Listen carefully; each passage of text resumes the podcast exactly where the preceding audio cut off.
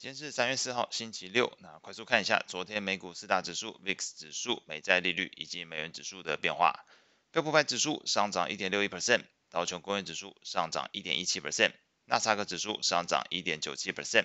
费半指数上涨一点四八 percent，恐慌指数 VIX 下跌五点四一 percent，收在十八点五三。美国十年期公债利率下降十一点三个基点，来到三点九六 percent。美国两年期公债利率下降三点九个基点，收在四点八六五 percent。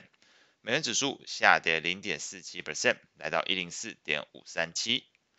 美股部分，最新公布的二月份这个中国财新服务业 PMI 以及美国二月份的 ISM 非制造业 PMI 都优于市场预期，并且处于扩张阶段，缓解了投资人对于经济衰退的担忧。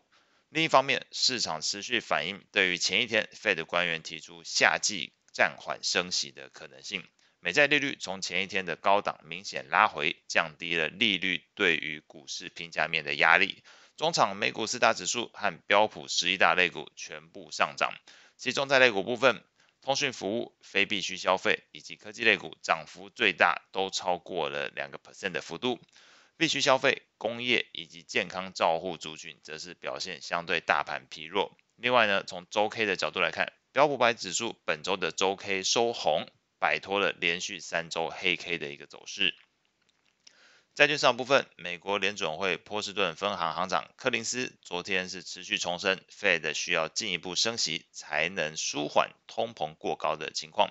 另一方面呢，柯林斯认为升息可能导致美国就业市场变得疲弱，因此投资人近期可以关注的是美国经济数据。那三月十号会公布美国二月份的这个二月份这个失业率，以及三月十四号美国的消费者物价指数 CPI，接着。这两个数据都公布之后，你至少对于这个失业率以及最新的通膨有一点概念之后，三月二十三号的 FOMC 会议结果，当然就是目前来讲，整个市场逐步会把焦点移往这个地方，看看这一次到底是升一码还是升两码的一个情况。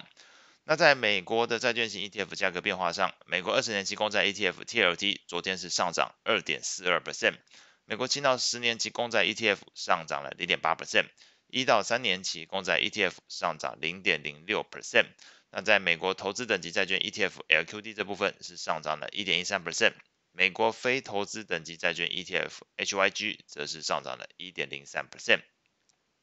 外汇市场部分，美债利率高档回落，使得这个美元指数的走势呈现同步拉回的一个情况，盘中一度下跌零点五一 percent，来到一零四点四九。那路透社报道是指出，有分析师是认为近期美元走强是暂时性的，因为考量到全球经济情况正在改善，同时市场对于 Fed 可能比这个欧洲央行更早停止升息的一个预期观点，使得美元在今年更有可能会是出现拉回的一个情况。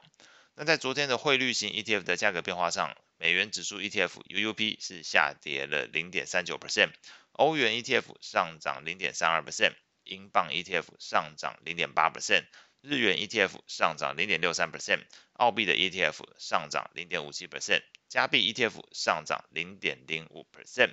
那后续下一周需要关注的焦点包括了下周一，那会公布欧元区的零售销售。啊，下周三则会公布美国的 ADP 就业人数以及 JOLTS 职位空缺数量，那这部分就跟就业比较相关了，所以下周三这个呃蛮大的一个重点。那下周四则是会公布中国的 CPI 跟 PPI 的表现，那在下周五三月十号则是美国的失业率，这部分就可以看看呃 Fed 官员关注的这个劳动市场的的情况，所以对于下周三、下周五来讲，都有就业相关的资料会公布出来。那以上是今天所有内容，我们下次见。